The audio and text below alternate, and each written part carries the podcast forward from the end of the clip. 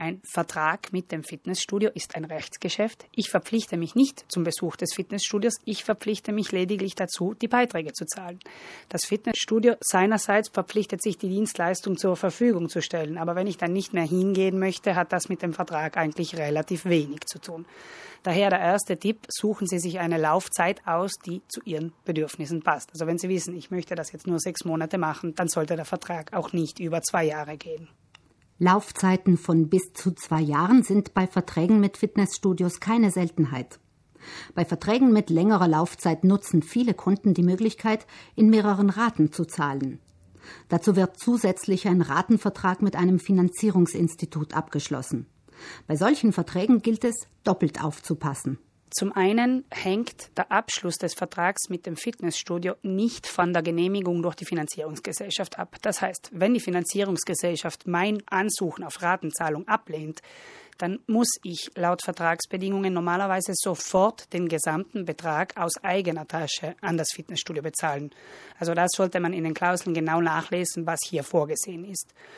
Zum anderen muss im Falle eines Falles eine Kündigung an das Fitnessstudio auch den Ratenfinanzierungsvertrag umfassen und da sollte man sicherstellen, dass das auch getrennt möglich ist. Also dass ich nicht zwar den Vertrag mit dem Studio kündigen kann, aber der Ratenfinanzierungsvertrag noch weiterläuft.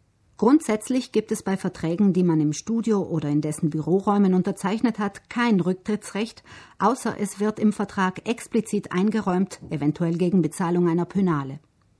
Wer sich im Zuge der Laufzeit entscheidet, das Fitnessstudio nicht mehr besuchen zu wollen, hat meist keine Möglichkeit, die noch ausstehenden Raten nicht zu zahlen oder sich die Beiträge für nicht genutzte Zeiten erstatten zu lassen. Das wird meist auch so gehandhabt, wenn der Grund für den Ausstieg eine Krankheit oder ein Unfall sind. Außer die Vertragsklauseln sehen diesbezüglich explizit etwas anderes vor.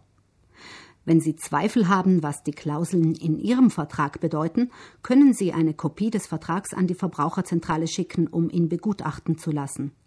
E-Mail genügt. Die Adresse lautet info@verbraucherzentrale.it. Wenn Sie hingegen noch auf der Suche sind nach einem Studio, das Ihren Bedürfnissen am besten entspricht, gibt es mehreres, was Sie berücksichtigen sollten. Von der rechtlichen Seite sicherlich zum einen die Laufzeit, wie lange läuft dieser Vertrag, wie komme ich aus diesem Vertrag eventuell wieder raus, was passiert, wenn ich einen Unfall oder eine Krankheit erleide und nicht mehr kommen kann, wie viel muss ich bezahlen, wie oft muss ich bezahlen und welche Verpflichtungen hängen da sonst noch mit dran. Von der praktischen Seite würde ich sagen, gehen Sie das Ganze in Gedanken einfach mal durch. Wo liegt das Fitnessstudio? Wann kann ich dort sein? Zur Uhrzeit, zu der ich gerne hingehen möchte, ist das Studio dann sehr stark besucht, stehen genügend Geräte zur Verfügung, gibt es Trainer, mit denen ich gut kann, dass ich mich hier wohlfühle. Vielleicht so der Tipp, denken Sie, dass da auch immer der innere Schweinehund mit bei den Verhandlungen am Tisch sitzt. Also den sollten Sie unbedingt mit einkalkulieren, denn wir wissen, Sport ist nicht immer gerade einfach anzufangen. Und wenn es dann noch logistische Widerstände gibt, dann wird das Ganze natürlich noch einmal schwieriger. Immer empfehlenswert ist beim Lokalaugenschein im Fitnessstudio ein Blick in die Umkleideräume samt Duschen. Sind diese angemessen groß? Fühle ich mich dort wohl? Sind sie sauber? Gibt es genügend Licht und frische Luft? Also man sollte sich im Studio wirklich wohlfühlen, sodass das dann auch klappt mit dem Training und dass es eine Freude sein kann.